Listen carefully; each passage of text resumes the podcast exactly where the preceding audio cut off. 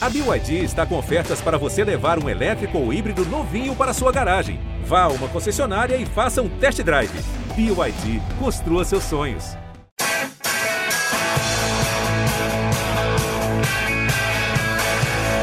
Bom dia para quem é de bom dia, boa tarde para quem é de boa tarde, boa noite para quem é de boa noite. Se você está nos escutando de madrugada, boa sorte. Eu sou José Edgar de Mato, setorista do São Paulo aqui no GE, estamos iniciando mais uma edição do nosso podcast. Uma edição, como eu falei nos bastidores antes da gente começar, uma edição meio morna, porque nem tão bom, nem tão ruim. Afinal, o São Paulo recebeu o Atlético Mineiro no fim de semana empatou por 0 a 0 segurou o líder do campeonato, mas completou o segundo jogo consecutivo sem balançar as redes e novamente não embala no Campeonato Brasileiro. Hoje eu tenho aqui comigo Caio Domingues, nosso voz da torcida, e ele, Felipe Ruiz, o cidadão da Moca, também conhecido como Praz, para a gente discutir. Começando sempre por você, pela voz do torcedor. Você ficou mais satisfeito, ficou mais insatisfeito ou ficou naquele meio termo diante do jogo que o São Paulo fez no sábado contra o Atlético Mineiro. Seja bem-vindo, meu amigo. Obrigado, Zé. Um abraço, Filipão, a todo mundo que nos ouve. Cara, agora um pouco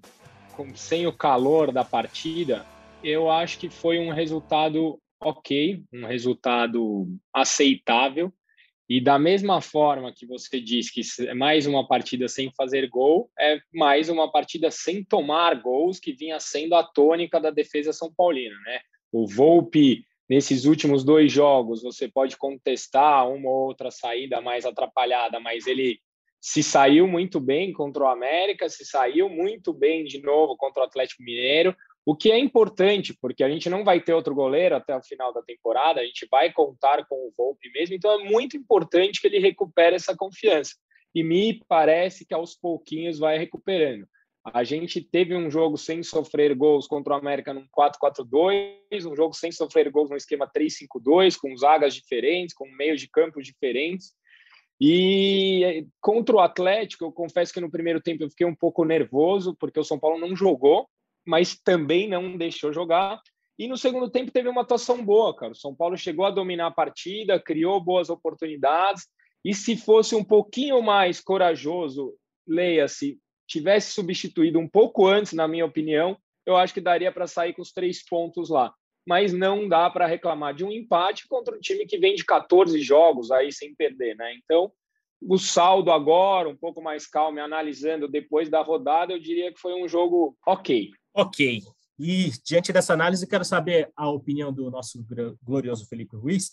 Mas para provocá-lo e para a gente começar no mais alto nível, Praz, para quem não viu Gostamos. suas redes sociais, qual foi o seu top 3 positivo e o seu top 3 negativo, por favor? Grande Zé, bom dia, boa tarde, boa noite, boa madrugada para você, para o Caio, para todo mundo que está nos ouvindo. Hoje o Edu não está aqui para discordar, né? Não vai poder dar aquele pitaco dele de, de discórdia, mas ele deu o pitaco dele de discórdia lá nas minhas redes sociais. Falou que para ele o Arboleda foi o melhor em campo. Eu humildemente não concordo com, com esse posicionamento do Edu. Acho que o Arboleda fez um jogo honesto, fez um jogo bom, mas longe de ser melhor em campo. Para mim, zagueiro, para ser melhor em campo, tem que jogar muito, tem que desarmar. Para mim, a atuação do zagueiro melhor em campo é a atuação do Miranda contra o Racing na Argentina. Aquilo é a atuação de melhor em campo. O Arboleda, para mim, fez um bom jogo, como o Miranda também fez. Os, os dois zagueiros do São Paulo fizeram um bom jogo. O Léo eu já acho que foi um pouco mais abaixo, o terceiro zagueiro do São Paulo pela esquerda. Acho que não fez um, um bom jogo, errou muito, muitos passes, não estava numa noite muito feliz o Léo. Eu gostei muito do Nestor, de novo. Eu acho que o Nestor talvez seja um dos jogadores mais regulares do São Paulo. O Nestor, ele não foge do jogo, ele tenta o tempo todo, ele é muito criativo, ele sempre encontra passes, encontra soluções no meio de campo. É, talvez a melhor chance do São Paulo tenha vindo nos pés dele, não um drible que ele corta da esquerda para a direita para a perna ruim, e aí acabou sendo travado. Teve a chance do, do Sara no, no finzinho também. É, então, gostei do jogo do Nestor. O Volpe, acho que começa a retomar uma confiança. O segundo bom jogo dele seguido, coloquei ele como segundo, principalmente pelo final do jogo. É, ele estava em terceiro, mas o final do jogo dele foi muito bom. Duas defesas seguidas, é, uma bem difícil no chute do Arana de longe. Então coloquei o Volpe em segundo e o Wellington em terceiro. Acho que o Wellington tende a não sair mais do time. O Wellington fez um bom jogo, foi firme, foi preciso nos passes. Gostei muito da atuação do, do Wellington, que até deu entrevista coletiva depois do jogo. Também deu uma boa entrevista ali, falou que, que tá sempre tentando melhorar, que, que o que ele mais busca nos treinos é tentar melhorar. Então, gostei do, do Wellington. No negativo, não gostei do Liseiro, achei o Liseiro meio desligado do jogo, errando bastante. Algo que não, não é tão normal na temporada. Ele tem feito uma boa temporada, mas especificamente no jogo de sábado, é, eu não gostei do, do Liseiro. O Léo, em segundo, como eu falei, acho que o Léo não, não foi tão bem também, não se achou. Eu, Reinaldo, em terceiro, Aí muita gente vai falar, pô, mas o Reinaldo entrou no finzinho. Achei que ele entrou no finzinho mais desligado, meio que fora de sintonia, errou ali lances importantes para o São Paulo no final do jogo. Por aí, Zé, você, só aquilo importante, você concorda ou discorda? Olha, concordo com alguns pontos. Acho que a atuação da Arboleda, ainda mais diante né, desse contexto que a gente tem, que é o Atlético Mineiro com o Hulk, com o Eduardo Vargas, né, depois com o Nath no segundo tempo, acho que a Arboleda fez uma partida de muito alto nível. Aliás, para mim, eu concordo isso muito com o Edu. Apesar do Miranda ser monstruoso, o Arboleda 100% para mim é o melhor zagueiro do São Paulo na temporada completa. Embora o Miranda tenha se destacado no Campeonato Paulista, mas eu vejo o Miranda às vezes não indo tão bem em algumas partidas do Campeonato Brasileiro. Acho que o Miranda, pela, até pela idade, né, sente e pela falta de ritmo, já que ficou tanto tempo sem jogar na China, às vezes sente ali, né, uma partida em outra, quando é uma competição de mais alto nível, como no brasileiro. Mas o Arboleda tem feito bons jogos. Aliás, sobre esse aspecto defensivo, eu quero perguntar para o Caio, antes disso, só passar uma informação relevante que a Marcela, que é uma das nossas diretoras, hoje está a Marcela está aqui na nossa, na nossa produção aqui do nosso podcast. Marcela trouxe para a gente uma informação muito importante, que foi só o segundo jogo no Campeonato Brasileiro que o Atlético Mineiro não marcou nenhum gol. Ou seja, a defesa do São Paulo, como o Caio exaltou, se comportou e se comportou bem. Mas eu quero falar especificamente de um dos nomes da, da defesa São Paulina, Caio, que você cantou a bola, que é o Thiago Volpe. A gente, nesse podcast, é, talvez o Volpe tenha sido um dos jogadores que a gente mais tem abordado nessa temporada, né? Por bons e principalmente por momentos ruins. Essas duas partidas que ele fez, principalmente o jogo contra o Atlético Mineiro, que foram defesas importantes, você acha que é um, que é um recado de que ele pode recuperar o melhor nível que ele mostrou com a camisa do São Paulo e afastar todo o clima ruim que se cercava sobre ele diante de falhas muito importantes na temporada, ou você tem um pouco mais de calma em relação a isso? Ô, ô Zé, até a gente gravou semana passada e o Edu aqui enalteceu o Volpe contra o América tal. Eu falei, ó, eu acho que ele fez um bom jogo, mas na minha opinião, ele teve duas falhas de conceituais muito grandes nas duas saídas de bola que o cara do América acabou não fazendo gol. Contra o Atlético Mineiro foi impecável, não dá para falar, com exceção de uma outra reposição de bola, mas aí tudo bem também, sejamos é, compreensivos. Eu acho que mais do que achar que ele pode, é torcer para que ele volte, porque a gente não tem outra alternativa nesse, nesse segundo semestre. Eu, eu acho que o São Paulo precisa sim investir num goleiro, mesmo que seja para fazer uma sombra ou que chegue para ser titular.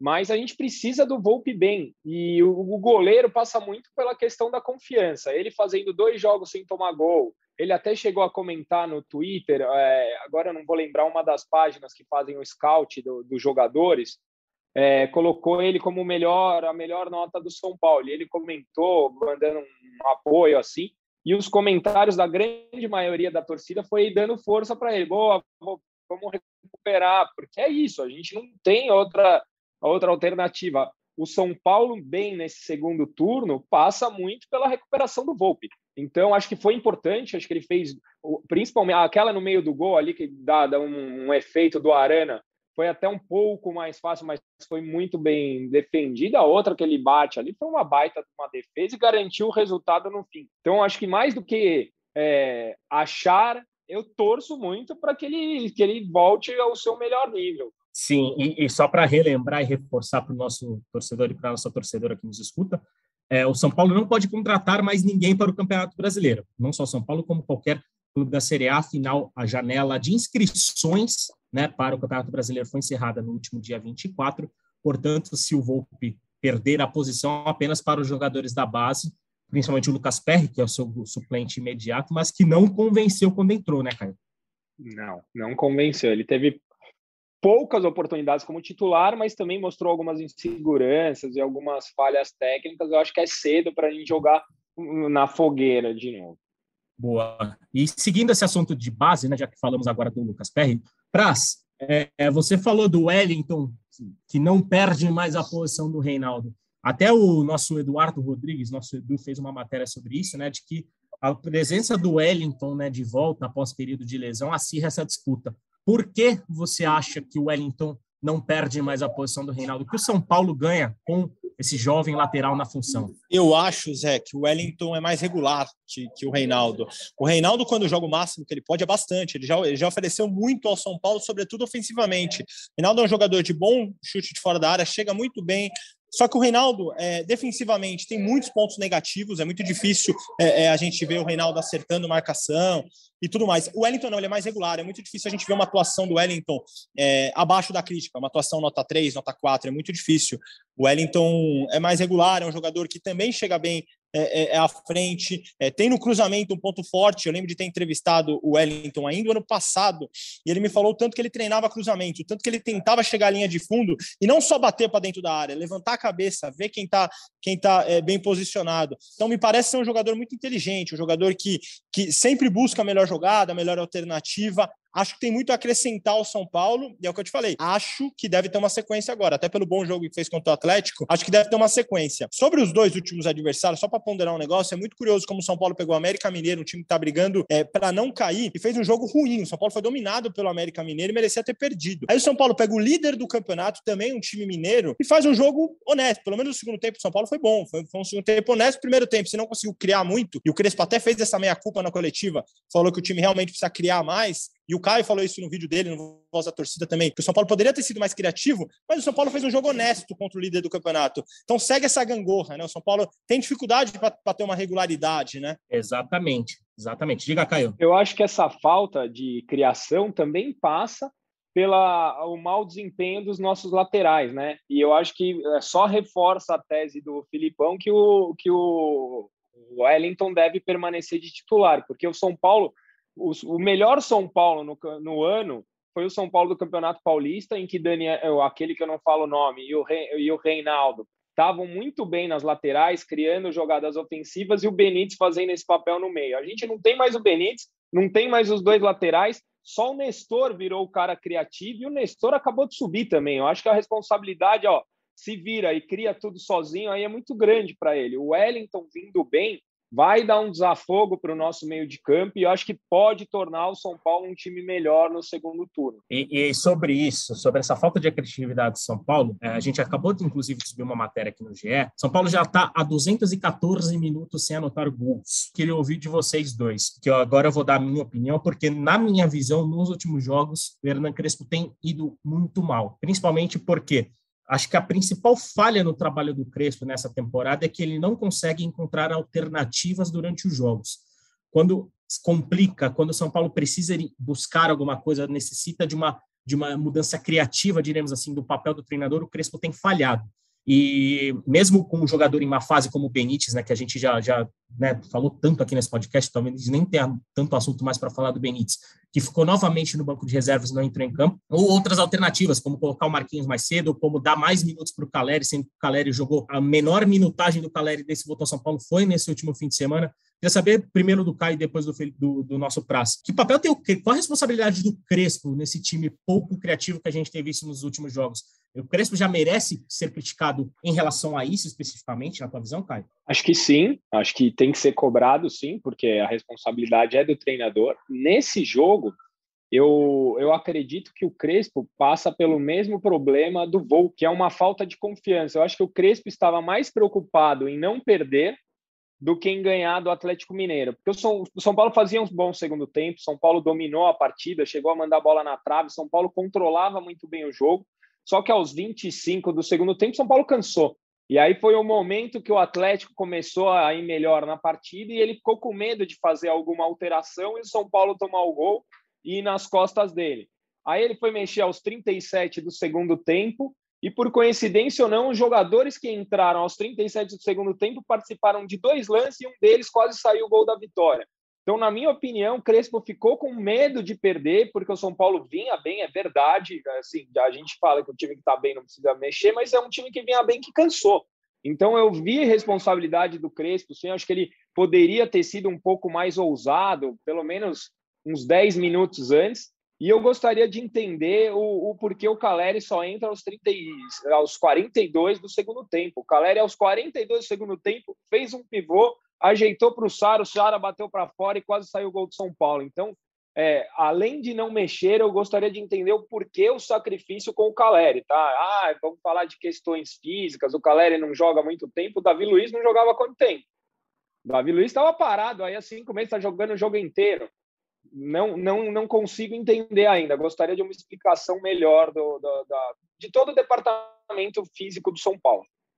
Ah, acho que a única explicação em relação a Caleri, né, Praz, antes de, de passar a bola para você, é que Caleri está cinco meses, né, ficou cinco meses parado, mas era uma ideia de usá-lo gradativamente, né? Cada partida dar uma minutagem maior, uma minutagem maior, até o momento que o Caleri vai ficar pronto para ser titular de São Paulo, porque Acho que nos poucos minutos que ele mostrou com a camisa de São Paulo, a gente já viu que o Caleri deve ser titular de São Paulo. Né? Participou, participou de jogada importante contra o Atlético Goianiense, fez esse pivô contra o Atlético Mineiro, como o Caio relembrou. Então, o Caleri precisa melhorar fisicamente, mas estranhou mesmo essa entrada dele no fim do jogo.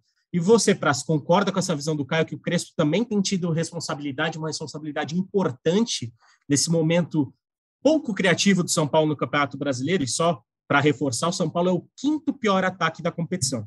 Só, só um bastante. detalhe, antes que comecem a me cornetar, eu não estou dizendo que eu quero o Crespo fora, não. É, eu estou é, dizendo isso. que o Crespo precisa ser cobrado por uma melhoria ofensiva, só isso. É, eu acho que, eu acho que essa é a visão desse uma podcast boa, de né? uma maneira unânime. Né? Acho que eu também concordo com o Caio.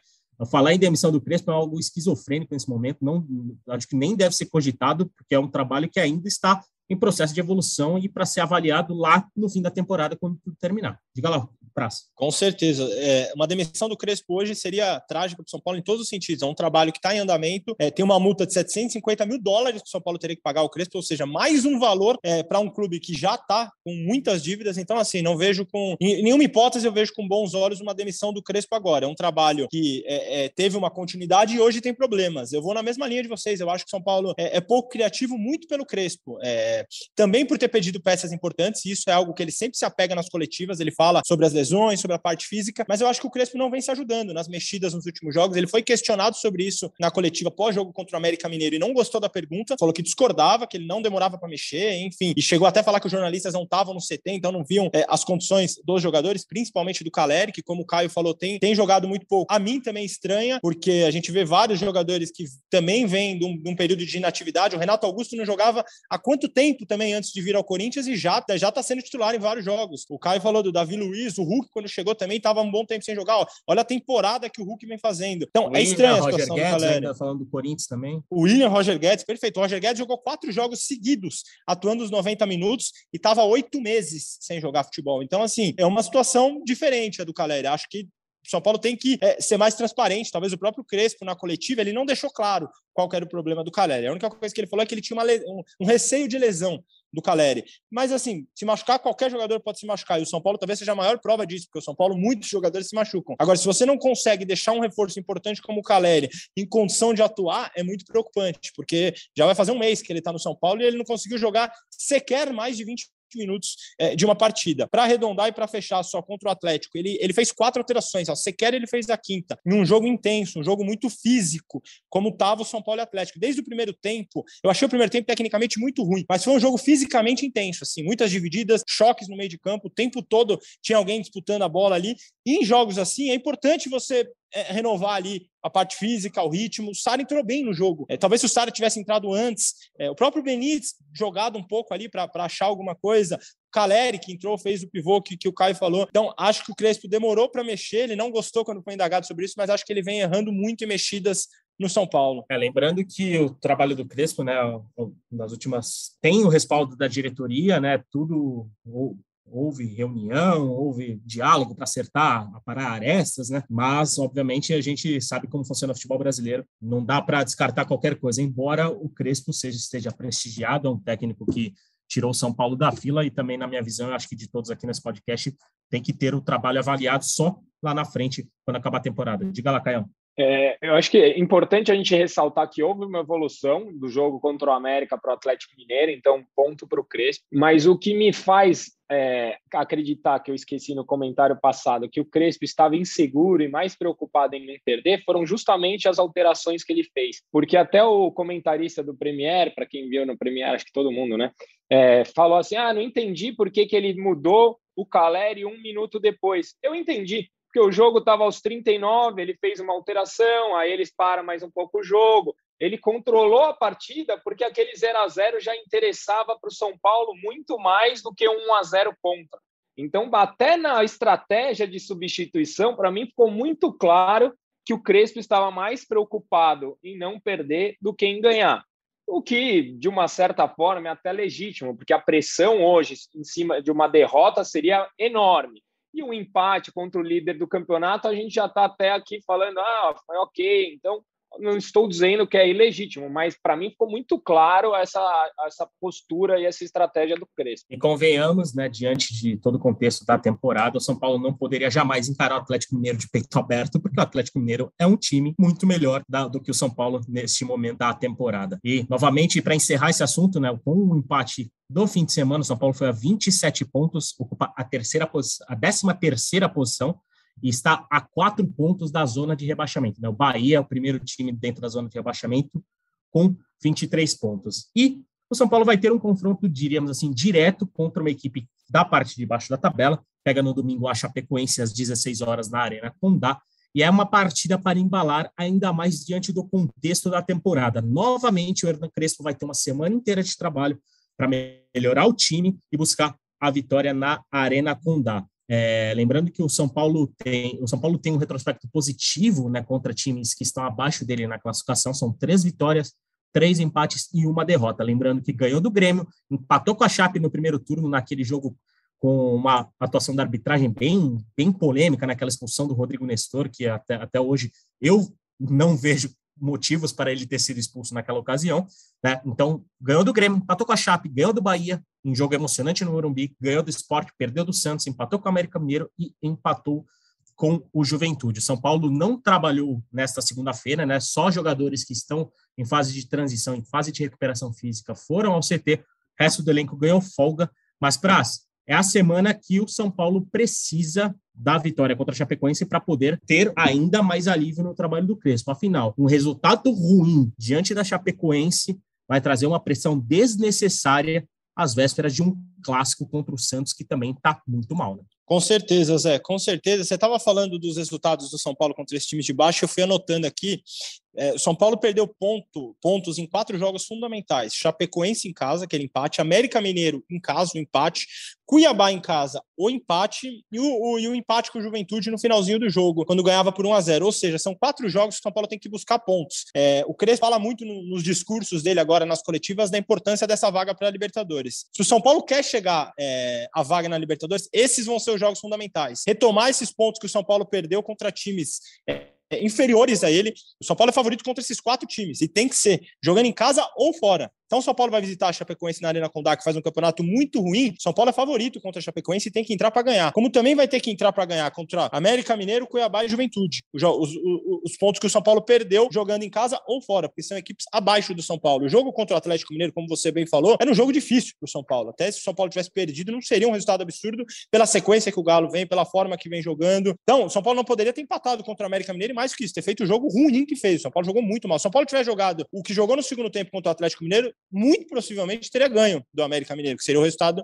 mais normal para aquela partida. Então, acho que o trabalho do Crespo agora tem que focar numa regularidade, tem que. É, eu entendo isso que, que o Caio falou e tendo a concordar que poderia ter sido mais ousado, principalmente no final do jogo. Mas o, o, o trabalho do Crespo tem que buscar uma regularidade, tem que buscar um time realmente que não sofra muitos gols e que consiga criar um pouco mais do que vem criando. São Paulo continuar estável atrás como está e conseguir criar um pouco mais, a tendência é que melhore e que chegue a, a, vaga na Libertadores que o Crespo tanto fala. É isso. Lembrando que você acompanha todas as novidades, todo, toda a preparação de São Paulo nas páginas do GE, nas nossas redes sociais também. Então, será uma semana longa, uma semana de preparação para esse jogo importante contra a Chape. Vamos chegando na reta final do nosso podcast. Caio, um último destaque seu para a gente fechar a casinha nesta segunda-feira. Mais uma vez, obrigado por estar aqui com a gente e quem sabe gravamos mais uma edição aí na, nos próximos dias. Vamos, vamos, vamos depender da programação de São Paulo, né? Bom, só, só chamar que eu venho, eu sou facinho, vocês já viram, né? Adoro gravar com vocês, obrigado pelo convite.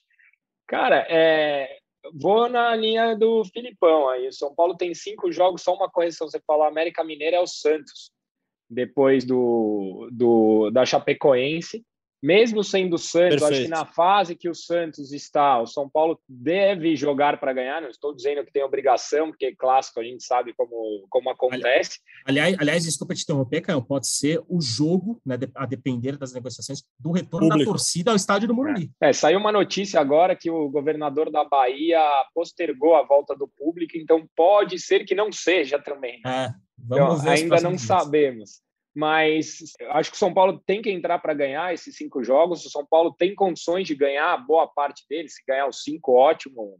Eu vou chorar de emoção, mas a gente sabe como é o Campeonato Brasileiro. Tem condições de ganhar. E fazendo aí desses 15 pontos, pelo menos uns 10, o São Paulo se coloca numa briga lá em cima. Aí eu acho que a gente começa a olhar de novo esse time com outros olhos. Ô, ô Caião, o, a, a os jogos que eu falei, a lista, não são na sequência, não. Eu falei assim, pontos, partidas em que o São Paulo ah. perdeu pontos que não poderia ter perdido, entendeu? Ah, não, desculpa. Se eu não me engano, o São Paulo pega o Ceará depois do Santos, se eu não me engano. É, é, é Chapecoense, é Santos é e acho que Ceará. Né? É Ceará, aí depois Cuiabá e depois acho que Corinthians. Perfeito, o Zé pode é, ver aí, né, na tabela. Mas é, o que eu quis dizer, Caio, é que esses jogos o São Paulo não poderia ter perdido pontos ali. É, né? Bom, é isso, vamos lá. Só para fechar. Não, é esses... o Cuiabá, Ceará e Corinthians, tá? Exatamente. A Chapecoense fora nesse fim de semana, Santos no dia 7 em casa, Cuiabá fora de casa no dia 11, Ceará em casa no dia 13 e fechando a sequência de cinco jogos, o Corinthians no Morumbi no dia 17. Praz, meu amigo, mais uma vez, muito obrigado pela sua ilustre presença no nosso podcast. Seu último destaque, por favor sempre aquela satisfação, né, Zé? Sequência para o São Paulo fazer aí pelo menos 10 pontos desses 15 aí. É, adversários que estão brigando pelo mesmo que o São Paulo no campeonato, parte é, intermediária da tabela, alguns até fugindo da zona de rebaixamento. Tem um clássico contra o Corinthians que é importantíssimo para dar moral, para dar ânimo na sequência do Brasileirão. Então é uma sequência de pelo menos 10 pontos. A gente imagina que o São Paulo conseguir é, é, jogar de uma forma parecida ao que jogou no segundo tempo contra o Atlético, que São Paulo consiga é, pelo menos 10 pontos aí. É, como você falou, vamos ver como vai se desenrolar a semana do, do São Paulo, time de folga hoje, deve todo mundo se representa amanhã. Vamos ver se a gente grava mais alguma coisa aí para o torcedor ficar sempre ligado. Bom demais estar por aqui, amigo. Abraço. Pessoal, Praz, valeu novamente. Um abração para você, um abração para o Caio. Lembrando que todas as informações do São Paulo você pode acompanhar nas redes sociais do GE, do GE São Paulo, na página do São Paulo no GE e também nas plataformas de internet, todas as nossas do GE. Lembrando que é, todo, é, o São Paulo treina amanhã, nesta terça-feira, às 10 horas da manhã, no CT da Barra Funda, e também vai ter uma cerimônia, diríamos assim, importante, principalmente diante de um assunto que a gente tem comentado muito nas últimas edições do podcast. Né? O São Paulo é, vai receber novos aparelhos para o Refis, né? segundo é, o clube revelou na reunião do conselho no último fim de semana, reunião essa transmitida né, pela internet.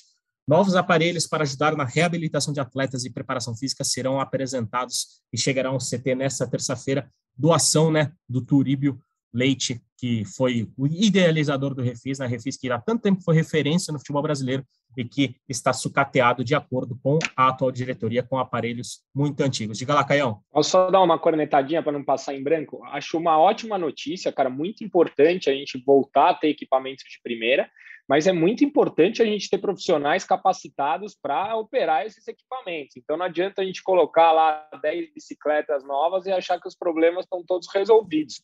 A gente precisa de uma mexida estrutural e pessoal dentro do departamento de, de, de, completo lá do futebol de São Paulo. É isso aí. E com, como não poderia ser diferente, encerramos o nosso podcast com uma bela corneta do Caio, como, como sempre ele. Ele eu vem gosto forte. de também, Felipão gosta de cornetar também. A corneta FC aqui do São Paulo, do podcast é São Paulo, sempre ativa e sempre em grande estilo. Então, Agradecer a vocês dois, agradecer a Daya, a Marcela, que estão aqui nos bastidores com a gente, agradecer a torcedora São Paulino, a torcedora São Paulina que nos escuta mais uma vez. Lembrando que vacina sim, siga, siga respeitando as ordens científicas, afinal a pandemia ainda não acabou. Então cuide de você, cuide dos outros, para quem sabe já já estarmos juntos no Morumbi em partidas do São Paulo. Então, aquele beijo no coração de vocês e um abraço na alma. Valeu!